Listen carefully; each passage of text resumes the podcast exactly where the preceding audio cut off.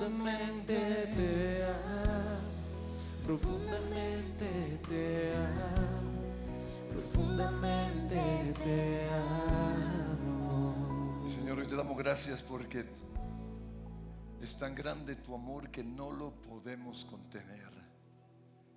Y hoy te pido que podamos experimentar algo de ese amor. Tu palabra dice que tú nos das tu Espíritu Santo para que podamos experimentar o recibir tu amor. Lo recibimos ahora mismo, pero también recibimos tu palabra. En el nombre de Jesús. Amén, amén. ¿Cómo están todos? Lucas capítulo 4, versículos 1 al 2 dice, Jesús lleno del Espíritu Santo fue llevado por el Espíritu al desierto.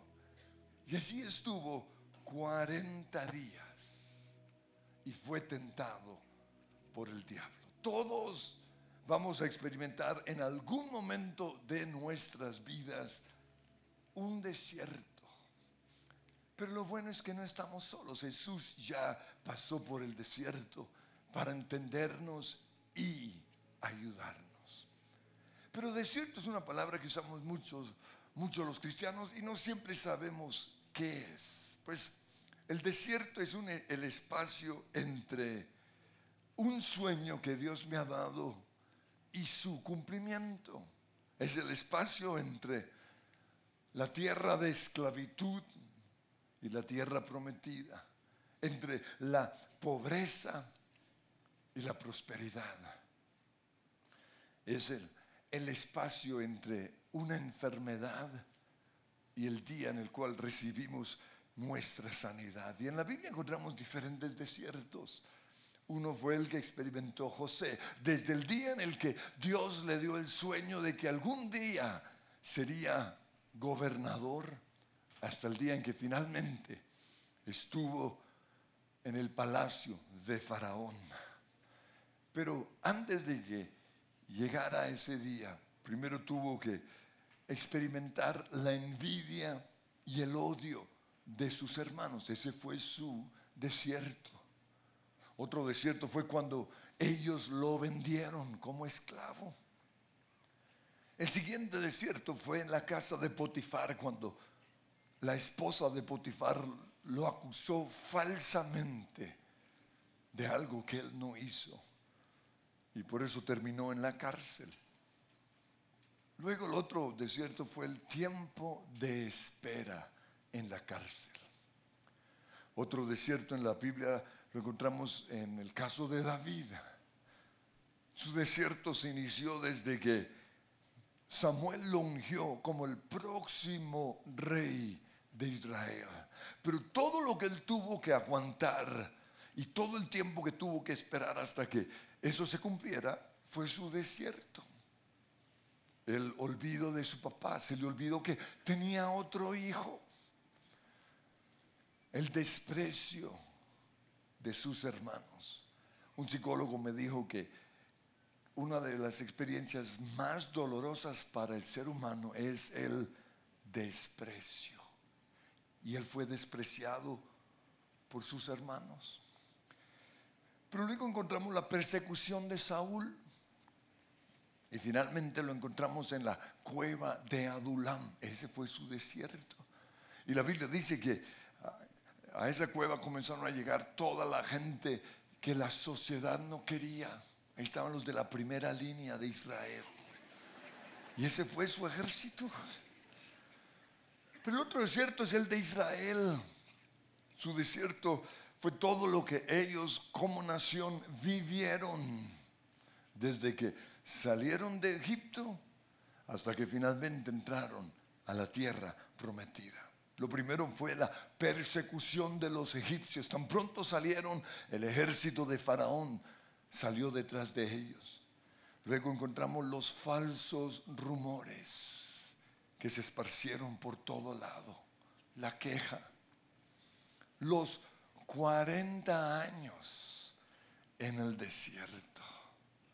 Y luego el tener que comer maná todos los días Yo sé que a ustedes les gusta el envuelto, pero imagínense envuelto todos los días. De desayuno, suflé de envuelto. Almuerzo, estofado de envuelto.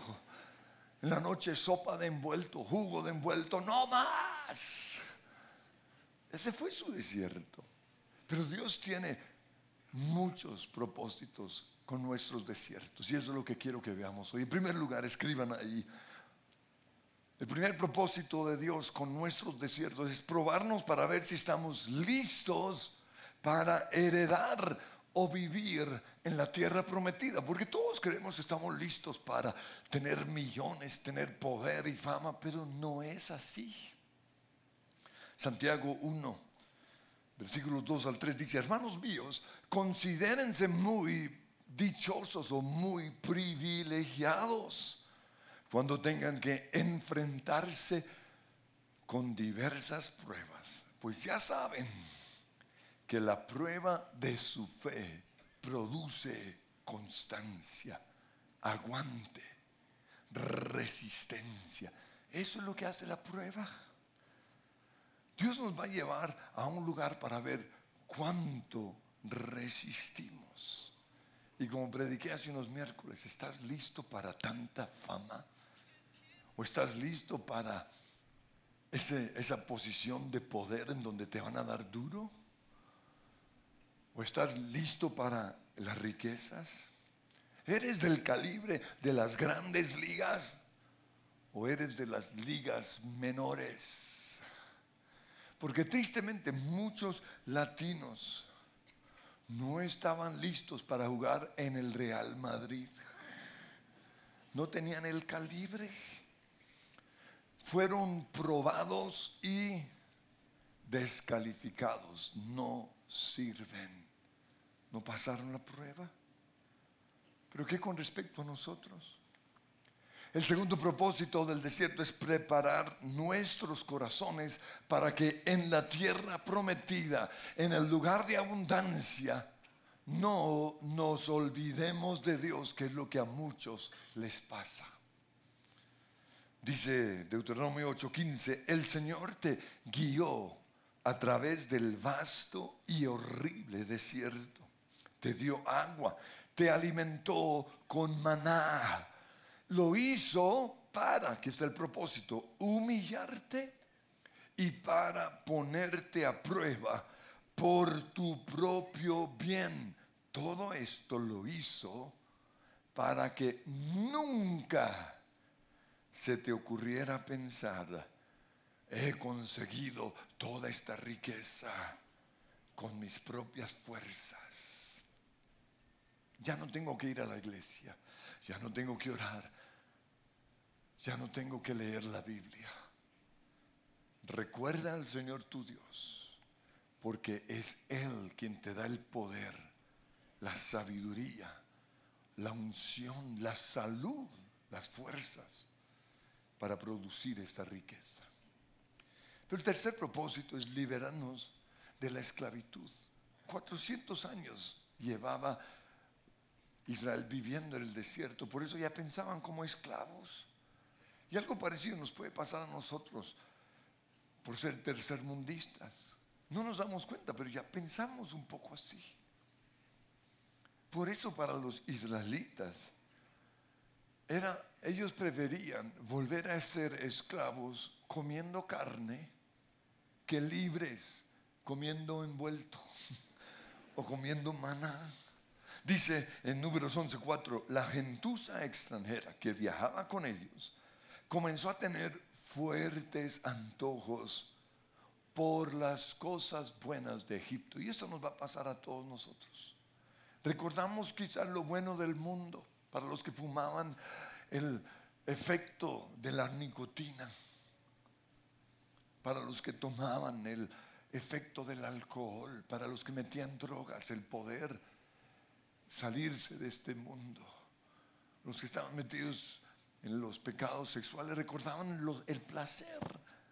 Los que iban a rumba recordaban las cosas ricas, pero se les olvida o se nos olvida todo lo malo que la nicotina mata, que el alcohol nos lleva al desenfreno, a cometer burradas. Que la rumba lleva peleas en el matrimonio, a los celos y a las infidelidades. Todo eso se nos olvida. Pero comenzaron a tener fuertes antojos por las cosas buenas del mundo. Y el pueblo de Israel también comenzó a quejarse. Oh, si tuviéramos un poco de carne, exclamaban. ¿Cómo nos acordamos del pescado que comíamos gratis? Los pepinos, los melones, los puerros, las cebollas y los ajos. Pues obviamente comiendo maná todos los días uno quería algo de ajo. Pero ahora lo único que vemos es este maná. Hasta hemos perdido el apetito. Ese es el desierto. Pero el cuarto propósito de Dios con el desierto es hablar con nosotros. La palabra desierto en el hebreo es la palabra midbar. Y midbar significa, además de desierto, hablar. Es que estamos en un mundo en donde hay tantas voces que por eso a veces Dios tiene que llevarnos al desierto para hablarnos. O en permitir una enfermedad para que por fin tomemos tiempo para oír su voz. O ir a la cárcel o quién sabe qué. Permitir que un matrimonio se, se acabe para oír su voz. Por eso, en vez de esperar a que vengan desiertos así, ¿por qué más bien no tenemos un tiempo todos los días solo para oír la voz del Señor? Señor, háblame, sin tener que ir al desierto. Dicen Deuteronomio 8, recuerda que durante 40 años el Señor tu Dios te llevó por todo el camino del desierto y dice, lo hizo para enseñarte, para hablarte. ¿Y enseñarte qué? Que no solo de pan vivirá el hombre, que no solo del trabajo, que no solo de tener lindas familias, de viajar por todo el mundo, no, sino, ojo, de toda palabra que sale de la boca de Dios. El propósito principal del desierto es oír la voz de Dios. La Biblia encontramos el libro de Oseas y a muchos les gusta porque es una historia romántica. Porque Dios le pidió a Oseas que amara a una mujer indigna de ser amada, porque ese es el amor que Dios tiene por nosotros, o en ese caso por Israel. Pero tristemente, tanto Israel como Gomer, la esposa de Oseas, pensaron que eran sus amantes que eran su trabajo quizás, sus amigos, los que le daban la felicidad.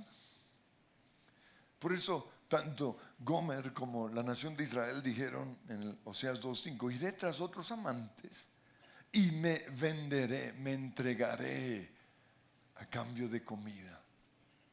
Por eso Dios dijo en el versículo 6 y 8, la cercaré con espinos, cerraré su paso con un muro para que pierda su rumbo. Ella no se da cuenta de que fui yo, dice Dios, quien le dio todo lo que tiene. Pero luego volveré a conquistarla. ¿Cómo? Dice, la llevaré al desierto y allí le hablaré tiernamente. La reina Valera dice, le hablaré al corazón. Pero cuando esto suceda, asegúrate de oír y de obedecer la voz de Dios. Dice Hebreos 3:15, cuando oigan hoy su voz, no endurezcan el corazón como lo hicieron los israelitas cuando se rebelaron en el desierto. Pero el quinto propósito de Dios con el desierto es quitar la queja. Porque estamos tan acostumbrados a quejarnos que ya no nos damos cuenta. Entonces Dios va a permitir situaciones en donde todo el mundo se va a quejar y vamos a odiar la queja. Y esto fue lo que pasó. La queja o la murmuración fue la razón principal por la cual la nación de Israel, en vez de estar dos años en el desierto, estuvo 40 años. Así que no es un pecado cualquiera, como algunos creen. Va a hacer que nuestro desierto, desierto tarde mucho tiempo. La Biblia dice que cuando ya estaban a punto de entrar a la tierra prometida, Moisés mandó a 12 espías para explorar la tierra. Pero solo dos regresaron hablando bien. Los otros, dice números 13:31, los demás hombres que exploraron la tierra no estuvieron de acuerdo con Josué y con Caleb. Y dijeron, no podemos ir contra ellos, son más fuertes que nosotros. Y comenzaron a esparcir entre los israelitas falsos rumores. Hoy se conoce como las noticias mentirosas. Twitter y las redes sociales están plagadas con noticias mentirosas. Y hay cristianos que creen toda esa basura. Mucho es mentira. Y como resultado de eso, esa noche toda la comunidad israelita se puso a llorar y a gritar. Y yo los he oído, ay, Colombia, ¿qué va a pasar? ¿O no? Igualito. Porque creen las malas noticias. Y en sus murmuraciones contra Moisés, contra la iglesia. La comunidad decía, ah, como quisiéramos haber muerto en Egipto. O más nos valdría morir en este desierto. Y como lo declararon, así pasó. Porque la vida y la muerte están en nuestra confesión. Lo que dices, recibes. Es nuestra alabanza o nuestra queja lo que va a determinar, o lo que va a determinar cuánto tiempo estemos en el desierto. Pero el cuarto propósito de Dios con el desierto es formar nuestro carácter. Deuteronomio 8.2 dice, recuerda que durante 40 años el Señor te llevó por todo el camino del desierto y te humilló y te puso a prueba para conocer lo que había en tu corazón. La traducción viviente dice para revelar tu carácter. Carácter es una palabra que usamos mucho los cristianos, pero no todos saben su significado. Por eso fui a la RAE para ver qué dice. Y dicen que el carácter son los rasgos o cualidades que caracterizan a cierto grupo de personas. Entonces, los médicos se caracterizan porque están comprometidos a ayudar a las personas. Ese es su carácter. Su dedicación. Su conocimiento.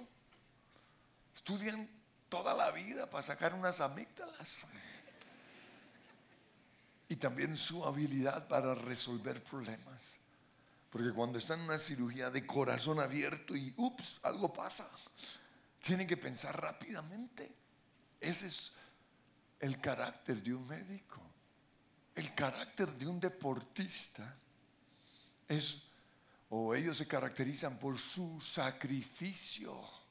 Tienen que morir a muchas cosas para ser grandes. No solo es el don, su sacrificio, su perseverancia, su disciplina son disciplinados, se levantan, o los buenos deportistas todos los días, a la misma hora. Su fuerza, son fuertes, su velocidad, pero también su capacidad mental. Hay unos que tienen una capacidad mental impresionante, ese es su carácter. Pues así también nosotros, los cristianos, nos debemos caracterizar por ser iguales a Jesús. Eso es carácter. Orar como Jesús oró, hablar como Jesús habló, pensar como Jesús pensó, amar como Él amó. El fruto del Espíritu es nuestro carácter, el amor de Jesús, el gozo, la paz, la paciencia. Eso es carácter. Y ese es uno de los propósitos del desierto. Dice 2 Corintios 3, 18, que seamos más y más parecidos a Jesús a medida que somos transformados a su gloriosa imagen, o como Pablo dijo en Gálatas 4:19, hasta que Cristo sea formado en ustedes. Pero el quinto propósito del desierto es pulir nuestras asperezas. Para los que no están tomando apuntes, ese es el desierto. Para que mañana vengan a tomar apuntes. Ay, ¿qué fue lo que dijo? De malas. ¿Por qué? Porque todos los cristianos, o todos los que estamos aquí, somos piedras preciosas. Mira el que está a su lado. Es una piedra preciosa, pero en bruto. ¿Eso qué significa? Que, que todavía no ha sido pulido. Un día me traen una roca así y me dijeron era una esmeralda. Yo dije, ¿qué esmeralda? Pero cuando esa piedra o esa, sí, esa piedra pasa por las manos de, de una persona que lo pule, que lo sabe trabajar, se convierte en una piedra muy preciosa. Ese es el desierto. Entonces cuando pases por un desierto, simplemente piensa eso, ah, Dios me está puliendo. Así como el oro tiene que pasar por el fuego para ser puro, nosotros también vamos a pasar por las manos del alfarero. Dice la Biblia, lo Jesús dijo en Juan 15:2, toda rama que da fruto, mi Padre la poda para que dé más fruto. Porque en todos nosotros hay ramas fastidiosas para los demás. Ramas hay de prepotencia, ramas de sobradez, o ramas de falsa humildad, o ramas de autocomiseración. Entonces, viene el podador a quitarlas porque eso le está quitando fuerza a todo el árbol o puede contaminar todo el árbol. Los árboles se ponen mucho más bonitos cuando viene el jardinero y las poda, producen más fruto. Eso mismo nos pasa a nosotros. Y lo sé porque durante mucho tiempo yo también me resistí al cambio, como no, eso no es para mí. Y Dios, entendí que no entraría a la tierra prometida si no me dejaba formar. Pero el sexto propósito del desierto es poner en nosotros el corazón de un siervo. Porque muchos de los que están acá, Dios los va a poner en los lugares más altos de nuestra nación, en el gobierno, en grandes empresas Dios les va a confiar riquezas, van a ser famosos. Pero ahí Dios quiere que sean siervos. Porque si hay algo lindo de Jesús, es este título, el siervo rey. Lo dice Filipenses, capítulo 2. Dice, la actitud de ustedes debe ser como la de Jesús, quien siendo Dios. No hay nadie más grande en el mundo que Dios. No, ni tal Besos de Amazon, ni todos los otros. No, Dios es lo máximo. Jesús vino siendo Dios. Pero dice, no estimó el ser igual a Dios como algo a que aferrarse o sea, Él no vino a decir, no sabes quién soy yo. No. Se despojó a sí mismo, dice, se rebajó y tomó la forma de siervo, el siervo rey. Y vi este cuadro la semana pasada cuando estaba predicando en Suba. no fui a tomar onces con todos los voluntarios y cuando de repente llega un médico de nuestra iglesia vestido como super Dios. Imagínense, un médico, esos que andan todos encorbatados,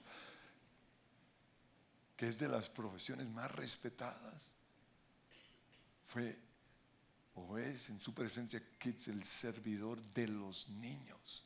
Ese es el cuadro de Jesús. Pero muchos no nos creemos demasiado importantes para ser siervos. Por eso tenemos que pasar por el desierto. Durante siete meses, de lunes a viernes, de una a cinco de la tarde, yo tuve que lavar baños, limpiar un daycare donde están los niños y eso dejan cosas regadas, no solo juguetes, sino otras cosas. Y, y aspirar un auditorio de 1.200 personas. Y los primeros dos meses no pasé la prueba. ¿Por qué? Porque me quejé. Odié mi trabajo, odié a los gringos, odié todo. Hasta que un mexicano se levantó y dijo, ustedes los colombianos no hacen sino quejarse. Y tocó mi patria. Y me dio rabia. Pero tomé la decisión, yo voy a mostrar cómo somos los colombianos. Pero no solo eso, Dios me habló. Y convertí los otros meses, los otros cinco meses, en un tiempo de alabanza y adoración. Me compré un Walkman porque eso era algo que se usaba en esa época. Y oí alabanza todo el tiempo, pero como no tenía dinero para, para las pilas, me tocó más bien buscar una emisora porque no consumía tanto, donde había alabanza y oración. Y todos los días, de cuatro y media a cinco, había un predicador con el mensaje de fe, un mensaje que yo nunca, nunca había oído. Cuatro o cinco meses oyendo eso, oyendo la palabra de Dios. Pero saben que tristemente muchos de los que trabajaban conmigo, los otros latinos, los um, africanos y algunos asiáticos no pasaron la prueba y hasta el día de hoy están dando vueltas en el desierto porque es nuestra actitud de alabanza y adoración lo que nos va a sacar del desierto. Es y eso viene cuando entendemos Dios está, me está formando como un siervo. Pero el séptimo propósito de Dios con el desierto es confrontar nuestro amor por el dinero, porque dice 1 Timoteo 6:10 que el amor al dinero es la raíz de todos los males. Y muchos cristianos por codiciarlo, por querer tener más, se desviaron de la fe. Por eso todos vamos a pasar por ese desierto, nos van a robar o nos van a, acusar de ladrones o de tacaños para confrontar este amor por el dinero. Algunos van a ser tentados por el dinero fácil y van a comprar el baloto. Ay, yo los he visto en el éxito. Y cuando me ven aquí pagando los recibos, sí. Ah. ¿Cuántos no tienen que alzar las manos, pero ¿cuántos brutos acá han respondido esos emails de África? Donde dicen, hay una herencia, o quién sabe qué babosadas. Millones en todo el mundo han sido robados. Pero la raíz del robo es el amor por el dinero. Yo creía que no amaba el dinero, porque siempre he sido íntegro con el dinero. Pero Dios permitió dos situaciones. Recuerdo una, fueron hace más de 30 años o casi 30 años que dejé como 6 millones en un taxi. Mucho bruto. Y otro, cuando fui, a Estados Unidos a hacer compras para la iglesia, llevaba 10 mil dólares. Como el banco estaba cerrado, me fui a probar una ropa mientras y dejé mi, mi cosa aquí Y ahí se me quedó. Me odié durante unos dos o tres meses. Y recuerdo que en medio de la alabanza yo adoraba al Señor y luego pensaba, usted sí mucho bruto. Oh. Hasta que Dios me mostró amor por el dinero, amor por el dinero. Y en ese entonces la iglesia era chiquitica y unos parlantes que sonaban durísimo, tapaban todo lo que uno cantaba. Entonces grité tres veces, te prefiero a ti que las riquezas y la gloria. Y la tercera vez yo sentí ¡fum! como ese demonio se fue, porque a veces es un demonio. Y fui libre. Y ahora, cuando pierdo dinero, cualquier cosa, lo único que hago es ponerlo en dólares. No es nada. Pero el octavo propósito de Dios con el desierto es confrontar nuestros deseos de poder. O para ponerlo en otras palabras, el deseo de estar en la tarima. Muchos se han ido a la iglesia simplemente porque no los pusimos en la tarima. Y créanme, no somos tan inteligentes como para saber las intenciones del corazón, pero Dios todo lo sabe. Y Él no deja. Y se van. Entonces Dios nos va a llevar al desierto precisamente. Porque es cuando tenemos poder en donde muchos pelan el cobre y nos damos cuenta que no eran tan buenos como decían que eran en el lugar del poder. Entonces el desierto que vamos a tener que vencer es el de los jefes injustos, jefes controladores, jefes que abusan de su autoridad, jefes que manipulan para que nosotros cuando estemos en ese lugar, no hagamos lo mismo. Jesús dijo en Mateo 20, 25, ustedes saben que los gobernantes de este mundo tratan a su pueblo con prepotencia. Y los funcionarios hacen alarde de su autoridad frente a los súbditos. Pero entre ustedes no será así.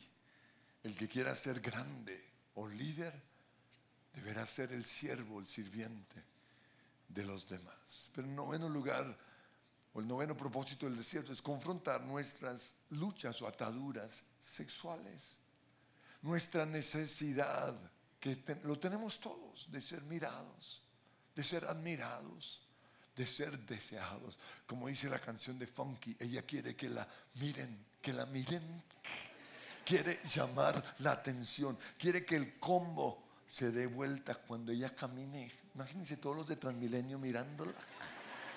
¡Qué oso! Dios no me hubiera confiado lo que tengo si no hubiera logrado la victoria sobre lo que produce la tarima. Porque embellece hasta los más feos. Y si uno no sabe manejar eso, uno va a caer. Pero ya concluyo con lo más importante y es que no estamos solos en ese desierto. Jesús también estuvo ahí. Pero ¿cómo logró vencer el desierto? Lo primero que hizo fue gozarse, alegrarse. Dice Hebreos 12:2, fijemos la mirada en Jesús, quien por el gozo que le esperaba ¿Cuál fue ese gozo? O sea, clavado en la cruz. El gozo que le esperaba fue verte a ti y verme a mí en este lugar. Entonces imagínense eso. Él nos vio y dijo, vale la pena esta humillación o este desierto. Pero no solo ese gozo, sino el gozo de estar sentado a la derecha de Dios el Padre. Por eso cuando estés en el desierto, ¿qué vas a hacer? Lo que dice este versículo, fijemos la mirada en Jesús. Vas a cerrar tus ojos y vas a ver a Jesús en la cruz, alegre. Y le vas a decir, Señor, dame de tu alegría. Muéstrame cuál es el resultado de mi desierto. Dame sueños y visiones. Y tan pronto tengas sueño de lo que va a pasar más adelante, te vas a poder alegrar porque Santiago 1.2 dice, amados hermanos, cuando tengan que enfrentar problemas, considérenlo como un tiempo para alegrarse mucho. Jesús pasó su desierto con alegría, pero en segundo lugar, pasó su desierto en oración, dando gracias, adorando a Dios. En Getsemaní dice Marcos 14:35, Jesús se postró en tierra y empezó a orar y dijo, Abba Padre. Eso es adoración en oración. Cuando le contaron que Herodes había decapitado a Juan el Bautista, él necesitó ir a un lugar para estar a solas con el Padre. Por eso les dijo a los discípulos, pasemos al otro lado del mar se subieron a la barca, pero cuando llegaron al otro lado, las multitudes lo esperaban. Por eso él puso a un lado su desierto, se enfocó en la gente, oró por ellos, sanó a los enfermos, les dio de comer. Y luego dice Marcos 6:46, después de despedirse de la gente, subió a las colinas para orar a solas. No se distrajo puso a un lado las rutinas, pero sabía que necesitaba pasar la noche en oración. Job, en medio de su desierto, la Biblia dice que alabó al Señor, se postró sobre su rostro y alabó a Dios. Pablo y Silas en el desierto de la cárcel cantaban himnos tan duro que todos los oían. Y Josafat en 2 de Crónicas 20, cuando todas las naciones vecinas lo atacaron, su estrategia de guerra fue llevar a la gente a alabar y adorar al Señor. Y en ese momento todos los enemigos comenzaron a atacar entre ellos. Dios los confundió. Pero en tercer lugar, Jesús pasó su desierto confesando la palabra de Dios. Le dijo al diablo, escrito está. Por eso hace un tiempo les pregunté, ¿tienen un versículo para su desierto? Porque para cada desierto tenemos o necesitamos un versículo. Pero lo último que veo con respecto a Jesús es que la Biblia dice que Él entró al desierto lleno del Espíritu Santo y fue guiado por el Espíritu Santo. Esto quiere decir que Él entró al desierto simplemente, si se puede decir, lleno del Espíritu Santo, pero salió ungido Dice en Lucas 4:14, salió lleno del poder del Espíritu Santo. Quiero que nos pongamos en pie. Quiero que piensen en sus desiertos. Y ahí en ese desierto van a fijar su mirada en Jesús y le van a decir, Señor, ayúdame. Dame gozo porque no, no puedo gozarme en este desierto. Pero si tú me revelas qué va a pasar en 5, 10, 20, 30 años, me voy a poder alegrar. Hay un propósito. Algo está haciendo Dios que no puedo ver hoy. Y te doy gracias, Jesús. Pero también empieza a ver, confesar los versículos que ya tienes para tu desierto. Dile a Satanás, escrito está. La promesa que Dios me da para este desierto es la siguiente. Pero también toma una decisión de ir a un lugar para oír la voz de Dios. Así como Jesús oró, tú también necesitas orar. Y cuando Él te hable, obedece, no endurezcas tu corazón. Señor, hoy te damos gracias por nuestro desierto. En el desierto yo te conocí como mi amado. En el desierto yo te conocí como mi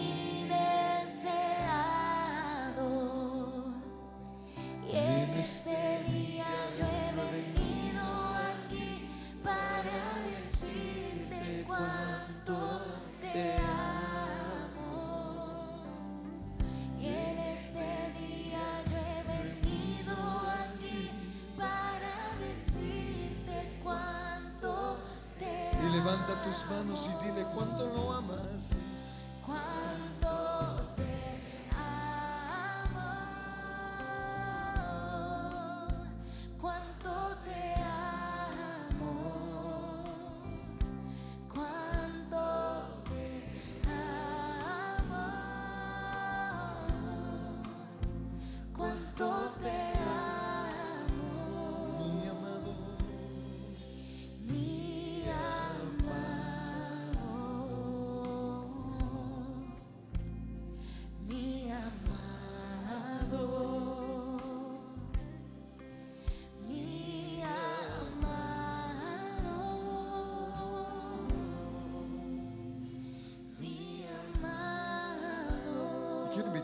Nos acompañan hoy por primera vez y por favor permanecen de pie. Quiero orar por ustedes. Bienvenidos, bienvenidos, bienvenidos. Permanezcan ahí. Señor, bendíceles. Muéstrales que en su desierto estás ahí a su lado. Que no han estado solos. Pero también muéstrales que tú les trajiste aquí hoy para hablarles y decirles que todo va a salir bien, pero que tienen que hacer algo.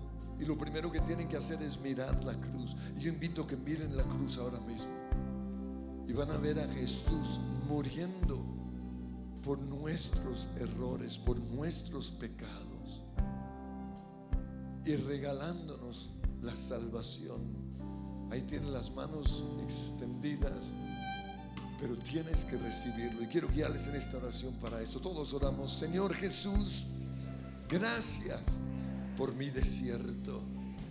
Gracias por tomar mi lugar en esa cruz. Recibir el castigo que yo merecía. Recibir mis enfermedades. Gracias.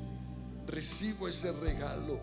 Creo que soy salvo perdonado, Hijo de Dios, porque tú eres mi Señor y Salvador. Amén. Queremos darles un fuerte aplauso de bienvenida y queremos que sean los primeros en salir, porque tenemos unos envueltos deliciosos para ustedes. Ahí en la salida los están invitando a tomar unas onces. Queremos hablar con ustedes, darles un regalo responder sus preguntas si las tienen. Los que los trajeron los van a buscar al final, así que pueden estar tranquilos. Mientras ellos salgan, permanezcan ahí de pie y díganle, mi amado, mi amado.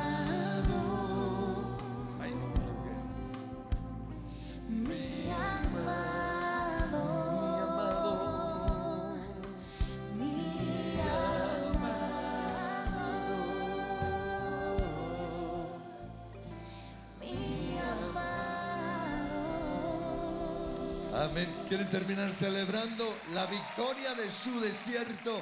Está en la alabanza.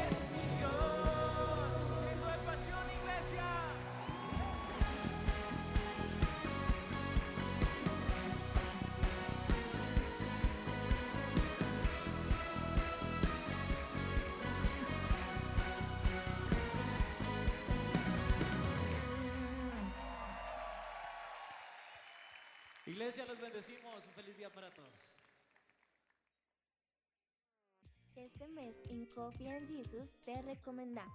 Crece en conocimiento y sabiduría con la Biblia devocional centrada en Cristo. 365 días para conocer su palabra. ¿Sabías que Dios escribe cartas de amor para ti todos los días? Encuentra una para cada situación de tu vida en el libro Su Princesa, Cartas de Amor de tu Rey. Declara lo que Dios dice de ti. En este devocional, mujer bendita eres, aprenderás a verte tal como Dios te ve. Fortalece tu matrimonio por medio de la oración. El poder de la esposa que ora te llevará a orar con versículos que inspiran y alientan a descansar en las promesas de Dios que restauran, renuevan y enriquecen tu matrimonio. Sabemos que no es fácil ser mamá, pero con el libro Mamá High Energy de la pastora Rocío Corson aprenderás a ser la mamá que tus hijos necesitan. Regala, comparte o disfruta nuestro postre Rose, cremoso de tres leches con gelé de frutos rojos y amarenas, crocante de vainilla y una capa terciopelada de chocolate blanco. Ingresa a coffeeandjesus.com o escríbenos a nuestro WhatsApp 313-337-7775 y haz tu pedido. Síguenos en nuestras redes sociales. Profundamente te amo, profundamente te amo, profundamente te amo.